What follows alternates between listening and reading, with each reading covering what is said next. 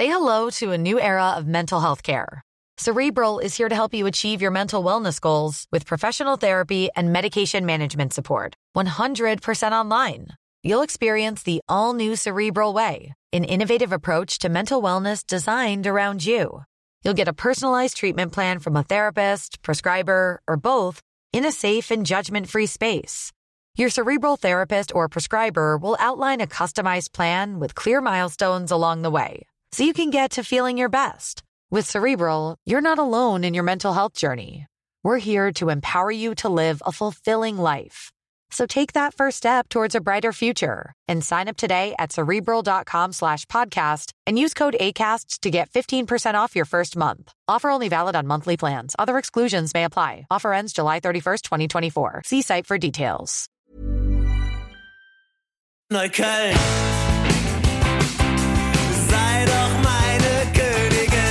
Rixdorf Royal, der Neukölln-Podcast mit Jenny Mansch. Hallo und herzlich willkommen zu einer neuen Folge von Rixdorf Royal. Heute in einer Folge Ost-West. Zu Gast habe ich nämlich meine Freundin Andrea Boy. Wir haben uns mal kennengelernt. Andrea, kannst du dich daran noch erinnern, wo? Ah, bei Ohl. Bei einem Geburtstag von Ohl, aber ich weiß nicht welcher. Im Raucherraum, in der Raucherecke. War lieber auf den ersten Blick. Komm mal ein bisschen näher, damit wir hier besser sprechen können, sonst bricht mir der Arm ab. So. Ohls Erker, weil der ist ja Nichtraucher, ist aber ein toleranter Nichtraucher. Also er hat eine Raucherecke und da saßt du und die kam rein und wir haben uns gesehen und das war's. Oder? Es hat gefunkt, auf jeden Fall. So doll, dass wir jetzt Jahre später hier sitzen in der Kindelbrauerei in Neukölln. Andrea wohnt zwar im Osten und zwar sehr schön wohnst du da, das muss man mal sagen. Aber das Ding ist, die Andrea ist eine der wenigen, eigentlich ist sie der einzige Ossi, den ich kenne, der sich wahnsinnig für Westberlin und alles, was hier jemals irgendwie passiert ist, interessiert. Und nicht nur das, du gehst dir dann auch immer gleich alles angucken. Deswegen haben wir uns entschlossen, wir treffen uns heute in Neukölln natürlich. Alle meine Gäste kommen ja immer von nah und fern hierher nach Neukölln.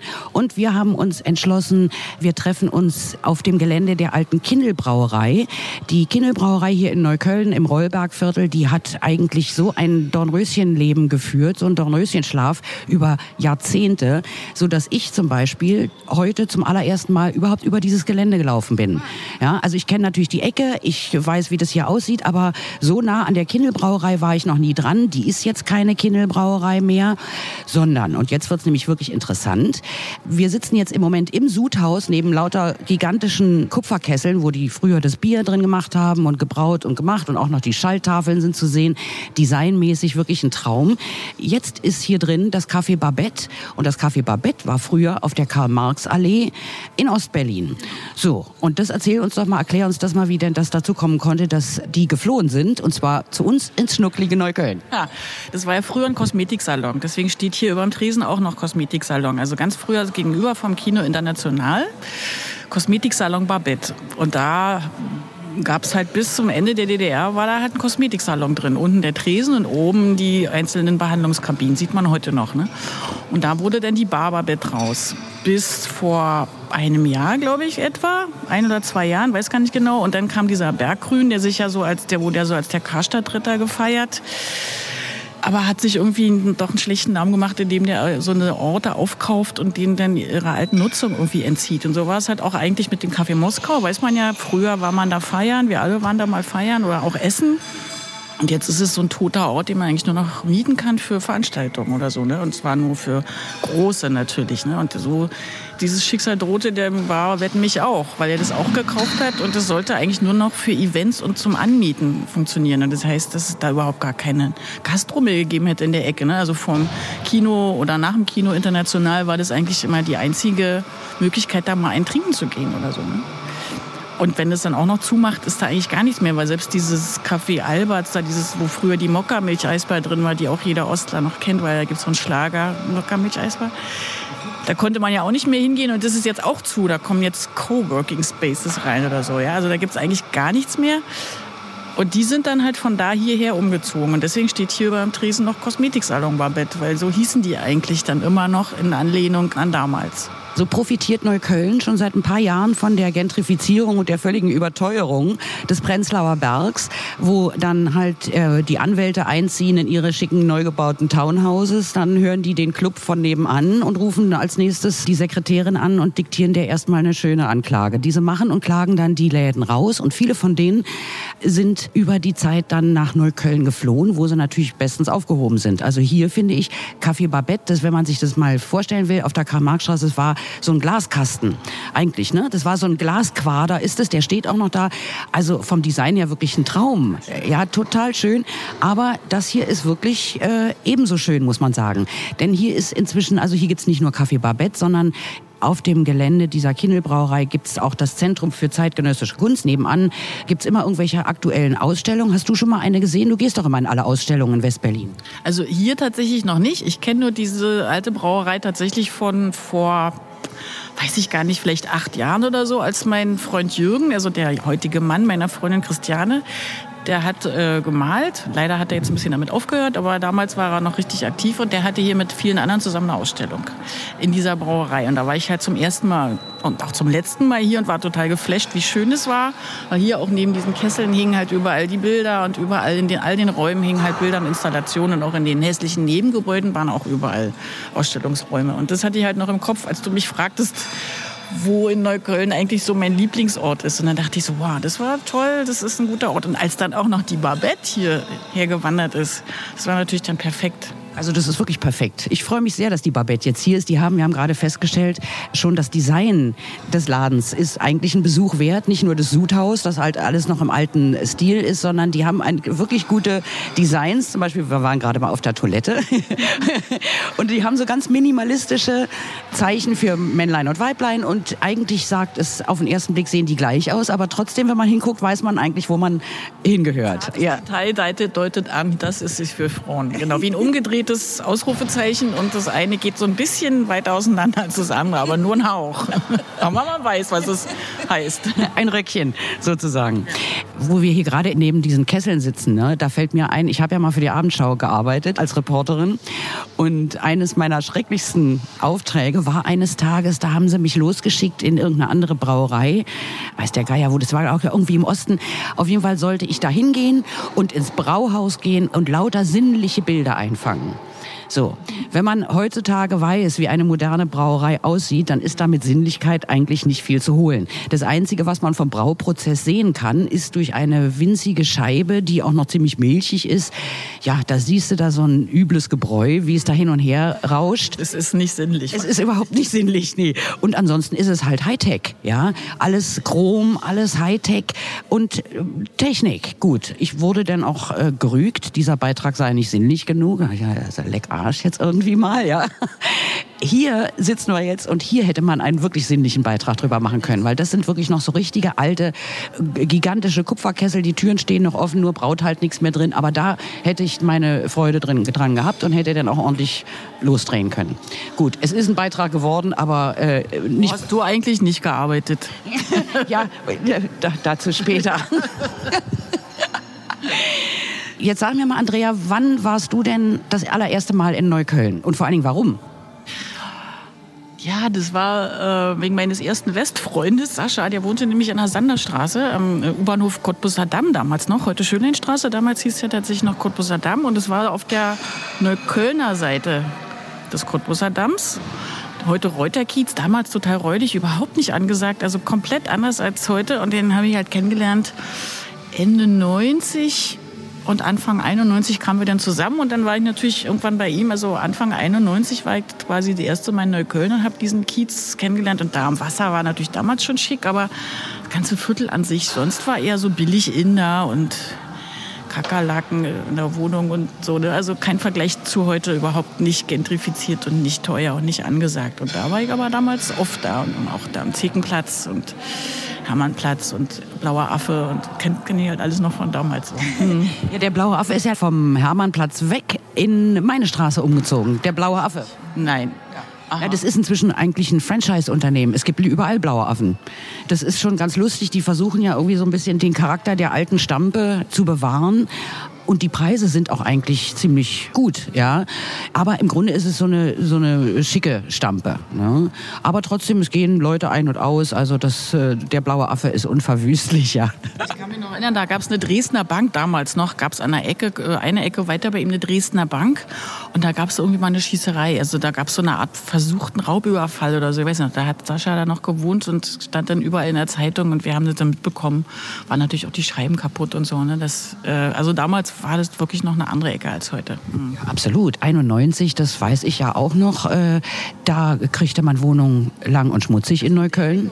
Überall. Also mein Haus stand auch halb leer und die Wohnung, also mein Gott, ich hatte damals, habe ich in meine erste Neuköllner Wohnung angemietet. Die hatte 82 Quadratmeter, war wahnsinnig sonnig.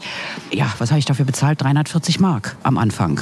Inzwischen äh, wohnt da ein Nachbar von mir drin und der zahlt 800 Euro. Nicht zu fassen, wenn man das mal umrechnet in Mark. Ja? Das sind ja, naja, obwohl, na doch, ist doch wirklich viel. Rechnest du immer noch um in Mache. Nein, nein, aber man muss ja den Vergleich zu damals, muss man ja natürlich in Mark herstellen. Und wenn man sagt 400 Mark, sind ja dann 200 Euro, sind es vervierfacht. Hm? Etwa, grob. Mein Vermieter hat es auch geschafft, noch bevor es überhaupt laut wurde. Also der ist tatsächlich noch im legalen Bereich, hat er uns die Miete erstmal erhöht. Wahrscheinlich hat er schon irgendwie auf dem Flurfunk was davon mitbekommen, dass sich jetzt da was zusammenbraut. Ne? Mit dem Mietendeckel und dann äh, so. Aber ich muss sagen, ich kann mich nicht beklagen.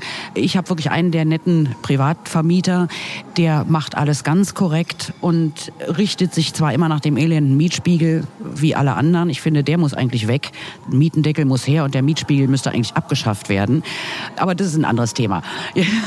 Äh, wie lange hat sich das denn äh, mit Sascha da gehalten? In Neukölln? Also wir waren tatsächlich relativ lange zusammen, sechs Jahre, aber der ist dann in den Osten gezogen. Also der ist tatsächlich weggezogen in Friedrichshain zum äh, Bahnhof Ostkreuz da in die Rivaler Straße. Ich weiß gar nicht mehr warum. Ähm, da waren wir dann auch noch eine Weile zusammen. Also ging aber schon eine Weile. Der war allerdings in einer WG mit einer Frau, äh, Anke. Also ne, eine Zweier-WG, ähm, was aber kein Problem war. Also war super.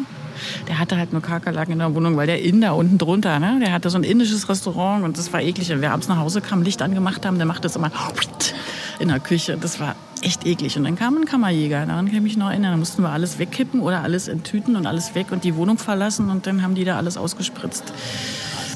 Ich hatte sowas ähnliches mal in der Anzengruber Straße, da war unten drunter ein Bäcker. Ja, und da musstest du eine Mausefalle nach der anderen aufstellen und dann bin ich ausgezogen. Also das war dann echt zu viel des Guten, ja. So ein bisschen Grünzeug hat man ja ganz gerne, aber wenn sich's bewegt, dann doch lieber nicht, ja. Und jetzt erzähl du mir mal, wie hast du denn den Mauerfall erlebt? Ach, das war total bizarr eigentlich. Ich war an dem Abend, also am 9. November selber mit meiner Schwester, die war damals 14 und wohnte also noch mit meinen Eltern und ich war also 24 im Palast der Republik zum Konzert. Und zwar Händels Messias, aber äh, von einer Rockband. Ich weiß nicht mehr welche, aber es war halt so modern, rockig aufgezogen. Und weil meine Schwester noch zu Hause wohnte, holte mein Vater sie mit einem Trabant äh, danach ab, um sie nach Hause zu bringen und setzte mich auch ab. Und dann war es vielleicht halb zehn oder zehn, keine Ahnung. Und ich weiß noch, dass ich ins Auto stieg und ihn fragte, ist irgendwas passiert? Weil es einfach eine Zeit war, in der jeden Tag, wenn man die Zeitung aufschlug, unerhörte Dinge passierten. Aber nicht dieses unerhörte Ding. Daran dachte wirklich niemand. Und da mein Vater ja im Auto saß, um meine Schwester abzuholen, hatte der tatsächlich auch noch nichts mitbekommen erzählte halt so andere Sachen, die er interessant fand und setzte mich dann zu Hause an der Prenzlauer Allee ab. Und ich kam in mein Haus rein und da stürzten meine Nachbarn mir entgegen im Treppenhaus und sagten atemlos, hast du den Ausweis bei? Und ich so, klar habe ich meinen Ausweis bei. Wieso? Die Mauer ist offen, wir fahren nach Westberlin. Und ich so, hahaha. Ich habe echt gedacht, die verarschen mich. Das war so weit weg von meiner Vorstellungs also von der Vorstellung, dass man, also das war einfach so unwahrscheinlich, dass ich wirklich dachte, die spinnen. Und die haben sich natürlich mit mir nicht länger aufgehalten und sind einfach weitergestürmt. Die hatten nämlich, muss ich dazu sagen, Telefon, der war Arzt. Und die hatten halt Freunde im Westen und die haben die angerufen, denen Bescheid gesagt, deswegen wussten die das schon. Und ich musste am nächsten Morgen früh raus. Ich war ja damals noch Stewardess bei Interflug und hatte einen sehr frühen Flug und bin dann halt in meine Wohnung und dachte so, was war das denn eben?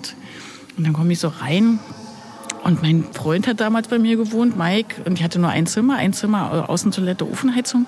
Der wohnte bei mir und da lag auf der Waschmaschine ein Zettel und da stand, sind im Westen, kommen gleich wieder, Markus und Mike. und ich sehe diesen Zettel und denke so, spinnen die jetzt alle? Haben die sich abgesprochen? Was soll das denn Blödsinn? Und weil es wirklich sehr wenig Zeit nur noch war, bis ich aufstehen musste, bin ich auch sofort ins Bett. Also ich habe weder Radio noch Fernsehen noch irgendwas angemacht, sondern bin einfach schlafen gegangen, weil ich, weiß ich nicht, vier Stunden später wieder aufstehen musste, um zum Flug dann nach Schönefeld aufzustehen halt und zur Arbeit zu fahren. Und dann irgendwann nachts kam mein Freund nach Hause total berauscht, total high vom Erlebnis und sagte zu mir, stand dann vor mir so mit ich war heute Nacht am Kudamm. Und dann habe ich zum ersten Mal gedacht, Moment, das war gar kein Scherz, das ist ernst gewesen. Und da stürzte denn diese Erkenntnis auf mich ein, nein, das ist jetzt nicht wahr. So, ne? Und so habe ich es quasi erst nach dem dritten Anlauf für bare Münze genommen und geglaubt. Und dann konnte ich aber natürlich dem ersten Impuls äh, nicht nachgeben, weil ich musste ja zum Flug. Und bin dann halt durch die quasi durchdrehende Stadt zur Arbeit. Also die Leute waren ja alle auf der Straße, die Stadt stand ja wirklich Kopf, alle drehten durch alle auf der Straße, alles war in Aufruhr. Auch die Leute von außerhalb kamen ja alle nach Berlin und in dieser Stimmung bin ich halt zur Arbeit und es war wirklich sehr, sehr bizarr. Und deswegen bin ich sozusagen erst am 11. November nach West-Berlin, weil den 9. haben wir ja quasi verschlafen. äh, am 10. war ich dann unterwegs und am 11. Äh, weiß ich noch, das war noch krasser, da hatte ich 4.20 Uhr Moskau, das war der aller, aller schlimmste Flug von allen. 4.20 Uhr morgens, man musste 3.20 Uhr bei der Arbeit sein. So früh kann man gar nicht ins Bett gehen, dass man um die Zeit genug geschlafen hat. Also man war immer sehr müde bei diesem Flug und dann wurde ich halt mit dem Taxi abgeholt.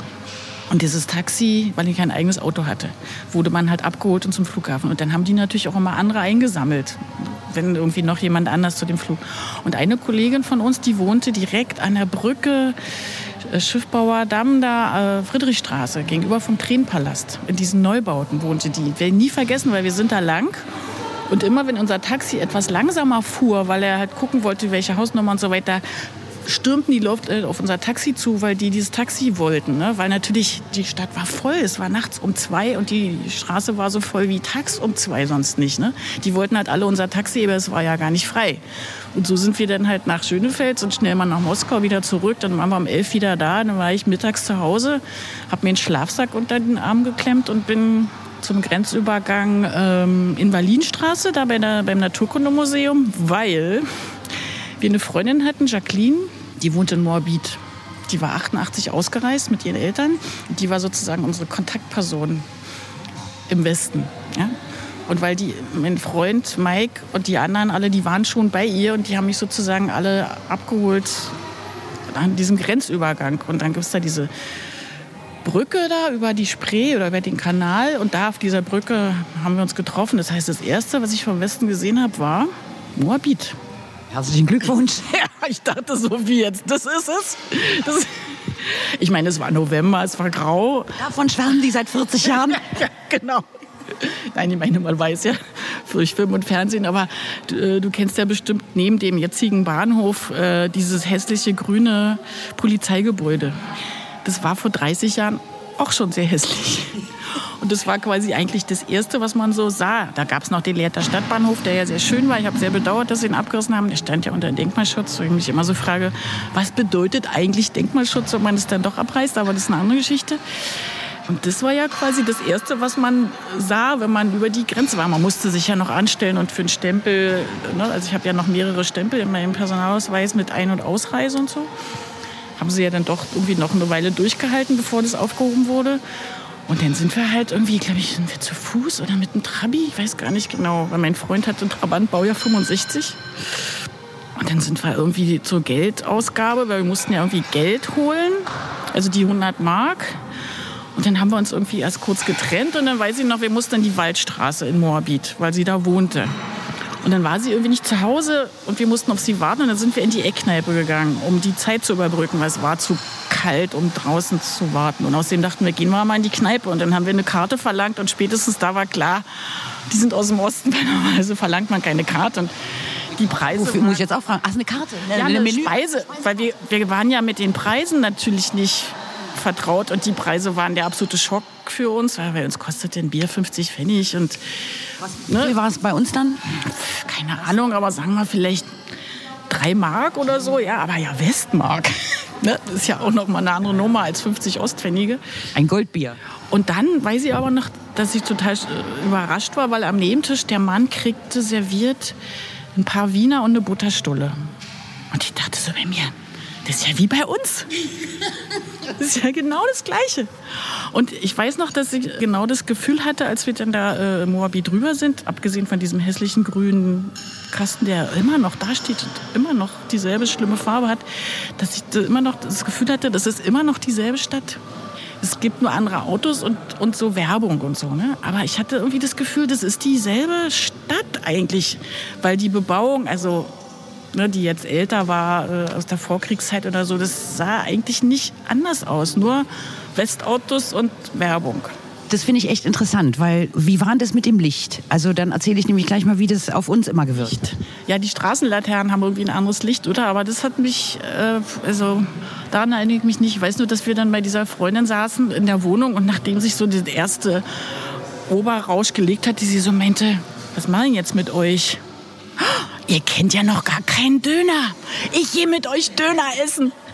Und dann ist sie mit uns Bröselstraße, also jetzt auch nicht so die schöne Straße, aber in so einen super Döner, also wirklich ein gut geführter Laden, richtig auf dem Teller, Döner-Teller mit hinsetzen und so. Ne? Also war zwar ein hässlicher Laden, aber gut geführt, sauber, ordentlich und hat auch sehr lecker geschmeckt. Und das war mein erster Döner quasi dann am 11. November oder so. Aber an die Straßenlaternen kann ich mich nicht erinnern. Ich glaube nur, dass man heute immer noch auf Landkarte, also auf Satellitenbildern, Nachtaufnahmen, sieht man immer noch die Grenze oder so. Ne? Dass wir tatsächlich andere Na, ganz extrem. Also für uns als Wessis war das immer so, wenn du in den Osten rübergefahren bist, ja, dann war da finster. Da war dunkel. Ja, das kann sein. Ja, es gab, weil keine, äh, kaum Leuchtreklame. Das Schillerndste, was ich damals gesehen habe, war tatsächlich die Karl-Marx-Allee. Da war noch irgendwie so eine Buchhandlung. Karl-Marx-Buchhandlung. Genau, und direkt äh, Frankfurter Tor da in der Ecke, da gab es diesen einen Fischladen, hier Zierfische, mit dieser wirklich wunderschönen Neonschrift Zierfische, mit so äh, diesen Luftblasen, die so hoch stiegen.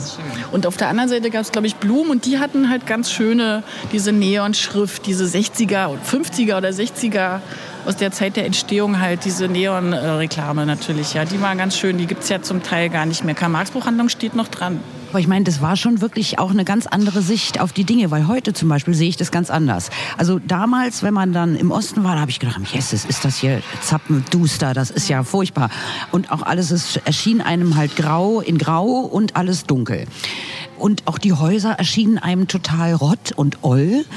Wenn ich heute Bilder sehe von West-Berlin, Sieht nicht viel anders aus. In manchen so Teilen. Das sah eigentlich genauso aus. Also das mit, ich glaube, das meiste muss das Licht ausgemacht haben. Denn auch wir hatten hier in, äh, in West-Berlin noch total viele Häuser. Das hat mich auch so fasziniert, wo man noch Einschusslöcher aus dem Krieg gesehen hat. Und aus Vorga Heizung.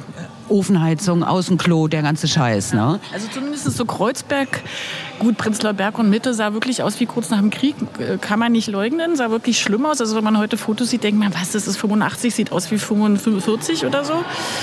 Aber wenn man so äh, alte Filmaufnahmen auch sieht, äh, Teile von Kreuzberg zum Beispiel oder auch Neukölln oder so, sieht auch nicht berauschend aus. Es sind immer so die Hauptstraßen oder so gewisse Plätze oder Zentren, wo es schicker aussah, sicher. Und im Ganzen wahrscheinlich war der Zustand schon besser, aber nicht generell. Nee, aber ist doch seltsam, wie das über die Zeit die Wahrnehmung verändert. Ne? Also damals war, war das einem wirklich ganz extrem.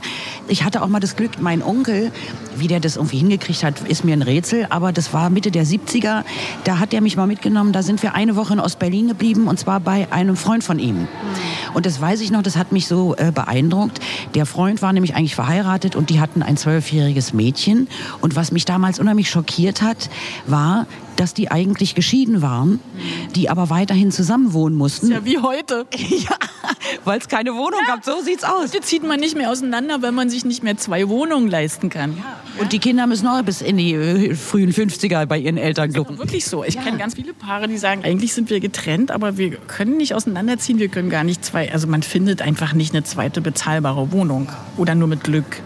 Ja, so ist es. Also in dem Spandau, ganz außen oder Gato oder keine Ahnung, also wirklich sehr weit außerhalb. Ne? So, ja, ist so. Ja, das ist krass irgendwie, ne? Und äh, also und wenn man es dann heute sieht aus heutiger Perspektive, da denkst du oft die Bilder, ja mein Gott, eigentlich, ich weiß gar nicht, worauf wir uns immer so einen eingebildet haben. Viel anders sah das da im Westen auch nicht aus, ja. Also zumindest in Teilen, ja. Also gut, wie gesagt, Prenzlauer Berg, da waren schon mal Viertel oder auch Mitte, wollten sie eigentlich auch komplett abreißen. Ne? So alles so Steinstraße da so in der Mitte, das sollte ja auch eigentlich alles weg und Neubauten hin und so. Da ist man natürlich froh, dass das so gerettet wurde. Wobei, ich heute so sehe, ist ja doch auch ähm, fest in Airbnb und Ferienwohnungs- oder weiß ich nicht, in, ähm, Leute, die damit äh, spekulieren. Halt, ne? So richtig normale Leute wohnen ja in manchen Straßen schon gar nicht mehr. Wie der Wangelkiez zum Beispiel, ne? Ja. Da ist inzwischen, also es war wirklich ein britzelnder Kreuzberger Bezirk, der die schöne Ding, die Kreuzberger Nächte sind lang echt in die Tat umgesetzt hat. Heute ist da um zehn klappen die da die Bürgersteige hoch, weil ja gar keiner mehr ist. Alles Airbnb, Airbnb ja. Naja, aber die werden wir uns als nächstes vorknöpfen. Jetzt haben wir ja schon mal den Mietendeckel. Ja. Na, mal gucken, was in, nach den fünf Jahren passiert. Wissen wir ja jetzt noch nicht, ne? Wenn die fünf Jahre rum sind, ob es dann macht und die Mieten durch die Decke gehen, weil sie die fünf Jahre warten mussten, oder ob sie sich noch ein neues Instrument einfallen lassen bis dahin. Da hat die Lomscher, glaube ich, schon gesagt, dass äh, da wird es dann erstmal eine Übergangsphase geben und da wird es natürlich auch, sie hofft, dass das ganze Thema natürlich auch bundesweit diskutiert wird. Und eigentlich hörte sich das so an, als äh, da das. Noch ist es ja noch nicht durch alle Gesetzesebenen, ne? So richtig durch ist es ja noch nicht. Also Aber alleine der Versuch ist schon eine Revolution. Also da äh, muss man mal echt so sagen. Das mal ganz beiseite. Ähm, das wäre jetzt ein Thema für sich. Bei mir war das damals so, als die Mauer aufging, da habe ich gerade als da war ich noch Musikredakteurin bei der City. Und wir hatten gerade Produktion und wir saßen in der Schlüterstraße in einem ganz wunderbaren alten Gebäude, Gründerzeit, so ein richtiger schöner Altbau, ja, das war toll. Schlüterstraße, Charlottenburg? Charlottenburg, genau. Schick am Kudamm saßen wir da. Mhm. Schlüterstraße 39 fällt mir gerade ein, war die Hausnummer. Und äh, gestaunt haben wir, als eines Tages wurde da renoviert. Die Flure wurden, das waren also endlose, lange, teilweise auch geschwungene, ein bisschen Bauhaus anmutende Flure. Also die waren ewig lang und eines Tages wurden die renoviert. Und die Bauarbeiter, die holten da, da waren so ein, so ein Strukturputz drauf, irgendwie so ein lackierter, weißt du, das, das sollte runter. Da haben die das runtergeklopft und dann standen die da und denen stand das Maul wirklich sperrangelweit offen. Die standen da vor einer ganzen Galerie. Wände ging das lang mit Titelbildern vom Stürmer, die die da freigelegt hatten. Weil es war natürlich, das Haus wurde von den Nazis früher auch ordentlich genutzt. Auf sämtlichen Fluren, alle waren tapeziert, äh, meterweise mit Titelbildern vom Stürmer, wir alle so schluck. Also das war, kann ich mich noch gut dran erinnern. So, aber als dann die Mauer fiel, da war das so, wir hatten gerade Produktion, ich musste einen dieser langen Gänge zu unserer Grafikabteilung auf und ablaufen, hatte denen da irgendwie die letzten äh, schlussredigierten Seiten gebracht, komme zurück und denke gerade, ach, jetzt möchte ich mal, äh, fahre ich doch mal nach Hause. Da kommt mir unser Theaterredakteur entgegen, total aufgelöst, Hände in der Luft und ruft den ganzen Flur lang, jetzt kommen sie, jetzt kommen sie. Und ich, so, für, weiß ich, kurz vor Feierabend, man hat ja wirklich nicht damit gerechnet. Da habe ich zu denen gesagt, ja, was denn, die Russen kommen oder was? Dachte, nein, die Ossis. Und ich so, ach du Scheiße. Ach du, das ist ja krass. Äh, ja, er sagt, ich fliehe nach Hause, ich renne jetzt nach Hause. Hier ist in einer Stunde kommt man hier nicht mehr durch. So war es dann auch. Ich hatte noch irgendwelche äh, Dinge gerafft. Jetzt hatte ich an dem Tag auch noch ein, äh, war in meiner Post ein blassblauer Liebesbrief eines berühmten Schauspielers. Also ich war sowieso völlig durch den Wind. Ich wusste gar nicht, was ist jetzt die größere Sensation, ja. so, dann bin ich nach Hause gefahren, ich in mein Auto mich gesetzt und habe versucht, in Schöneberg damals. Du musstest von Charlottenburg. Genau, und also eigentlich Kudamm runter, Yorkbrücken, da so und nur rechts runter, dann Innsbrucker Platz ungefähr. Aber ich musste den Kudamm runter. So, ich komme aus diesem Gebäude, nachdem mein völlig aufgelöster Theaterredakteur nun auch sein Bündel geschnürt hatte und um nach Hause zu fliehen, ja, komme ich runter und ich denke, mich trifft der Schlag. Da war der Kudamm schon schwarz von Menschen, ja. Spät war's denn? Das war, das war Normally, being a little extra might be a bit much, but not when it comes to healthcare. That's why United Healthcare's Health Protector Guard fixed indemnity insurance plans, underwritten by Golden Rule Insurance Company, supplement your primary plan so you manage out of pocket costs. Learn more at uh1.com. Es muss ja eigentlich Schon mittags. Es war abends, ja, ja, wir hatten, wir waren, es war spät abends auf jeden Fall, es war die Sau los, ja. Produktion dauerte ewig und wir haben da halt nicht auf die Uhr geachtet. Und also die Straße schwarz vor Menschen und verzweifelte Wessis am Straßenrand, die den Daumen ausgehalten haben, weil die, die U-Bahnen waren voll. Da konntest du dich schon fast wie in Japan nur noch draußen dran klammern. Also es war irre. Bus fuhr nicht, es war der totale Zusammenbruch und alles stank nach äh, Trabi-Diesel, ja, oder diesem Ölgemisch da. Äh? War, äh, genau, diesem ganzen äh, fetten Ölgemisch, was man sonst immer nur an Zweitaktermisch. Genau, das Zweitaktergemisch. An manchmal war das so an schlechten, wenn der Wind ungünstig stand, roch man das früher von euch auch so rüber, äh, ganz dezent. Jetzt war alles voll. Und die Leute kamen schlichtweg, also es war kein Bus, keine U-Bahn, dann standen die da völlig verzweifelt. So erkannte man sich halt daran, dass die da mit dem Daumen standen. Ich da ein paar eingesammelt, ich hatte ja das Auto leer und dann hatte ich da lauter so eine Freaks im Auto, die, "Ja, was ist denn hier los? Ich glaube, ich spinne, jetzt sind die ganzen Ossis hier, ich weiß ja nicht, was ich jetzt machen soll. Also es war die völlige Auflösung.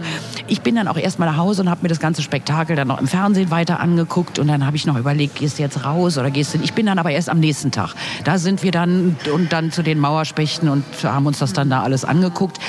Ich weiß aber noch, dass bei mir, ich hatte so ein, in meiner Ecke war früher so ein kleiner Edeka-Laden, so ein richtiger kleiner Laden, der auch unter so einer Art Terrorregime von den dort angestellten Frauen stand. So richtige Neuköllner Verkäuferinnen, ja. Da musste man sich benehmen, sonst sah man alt aus.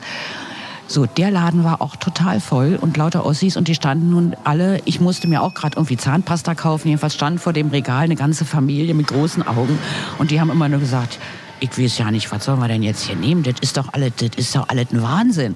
Und dann, dann wollten sie zu, weiß ich noch, Mit seinen 100 Mark muss man ja einteilen. dann wollten sie zu Iona greifen. Kennst du die Zahnpasta? Die gibt's schon seit, ich weiß nicht, ich, ob die aus dem Nachkriegstrümmern geschaufelt worden ist, die gibt's ewig. Aber sowas verstehe ich nicht. Wir hatten doch auch Zahnpasta. Warum sollte man sich denn Zahnpasta kaufen? Man kauft doch was, was man selber nicht. Ja, die wollten aber die Westzahnpasta, ja, so. Und äh, dann standen die da nun ratlos und ich sehe, wie die Frau will zu Iona greifen. Und da habe ich gedacht, nein, das kann man jetzt auch nicht zulassen. Und habe gesagt, wissen Sie was, lassen Sie das mal mit dem Iona. Das Schöne ist zwar, Sie brauchen nur ein winziges Ding, ja, und dann schäumt es im ganzen Mund, aber das taugt nichts. Ich sage, also ich nehme immer die, vielleicht wollen Sie die auch nehmen. Und äh, haben die dann ausprobiert, also das war wirklich toll. Und dann weiß ich auch noch, das Lustige war, dass Aldi an der Kantstraße Aldi an der Kantstraße hieß schon am nächsten Tag Poldi. Da hatten irgendwelche Spaßvögel das A vorne durchgestrichen, PO davor geschrieben, Poldi, weil die Polen natürlich auch gekommen waren. Und die standen bei dem Aldi an, um den gesamten Block, um erstmal, was weiß ich, Stereoanlagen und so Elektronik haben die da halt weggeschleppt. Ja. So, und das hieß dann also Poldi, das fanden wir damals zum, zum Kreischen komisch. Aber nur durch diese herrliche, völlig unerwartete Wendung der Geschichte sitzen wir heute schließlich im Café Babette, weißt du? Und du musst nicht mehr auf der Karl-Marx-Allee sitzen und ich kann auch endlich erfahren, was da los war. Ja, allerdings. Und aber wenn du jetzt sagst Aldi und Karstadt, fällt mir ein, als wir darüber sind damals über diese Brücke am 11. November mittlerweile standen ja schon so Firmen wie Kaisers und West und weiß ich nicht. Ganz schlimm. Und ich weiß damals, ich habe mich damals schon so geschämt für die Ossis, muss ich mal sagen, aber auch für die anderen, weil es so einfach so peinlich war. Und ich fand es der dem historischen Moment auch so unangemessen, dass sie denn so Kaffee und Schokolade verschenkt haben gegen Vorlage des Personalausweises, damit jeder nur eins kriegt, wo ich so denke, ey Scheiß, ich will, ich will doch jetzt mir nicht an so einem Lastwagen eine Tafel Schokolade abholen. Ich habe Schokolade zu Hause, ich habe auch Kaffee zu Hause. Das passt jetzt einfach gar nicht zu diesem Hauch der Geschichte, der, eigentlich der Strom der Geschichte. Und dann stehen die da an und West verteilt, West Zigaretten und Bananen. Sekt fand ich okay. Dann kam irgendwie, weiß ich nicht, irgendeine Supermarktkette hat Sekt verteilt. Dann, das passt zur Situation. Dann gab es Becher, dann haben wir angestoßen. gibt ein Foto von mir mit meiner 80er-Jahre-Frisur noch, wie ich da auf dieser Brücke sitze und auf meine Freunde warte mit einem Becher Sekt in der Hand. Ne? Weil das, das passte ne? zum Feiern. Aber sich nach Kaffee und Schokolade da anzustellen und dann muss man dann da, also das fand ich einfach peinlich von beiden Seiten. Und so denke, was stimmt denn jetzt mit euch nicht? Das ist doch jetzt echt so unwichtig. Ja? Absolut. Ich habe mich auch für die Wessis geschämt. Äh, als ich nämlich am nächsten Tag wieder zur Arbeit gegangen bin, da am Kudamm, da war immer schräg gegenüber, schon auf dem Kudamm gab es noch, das gibt's ja heute überhaupt nicht mehr, ein Obststand. Da war ein Obsthändler. So, ich gehe mir da irgendwie mein Obst kaufen, gucke auf die Bananen und sag zu dem, Alter, das ist jetzt nicht dein Ernst, oder?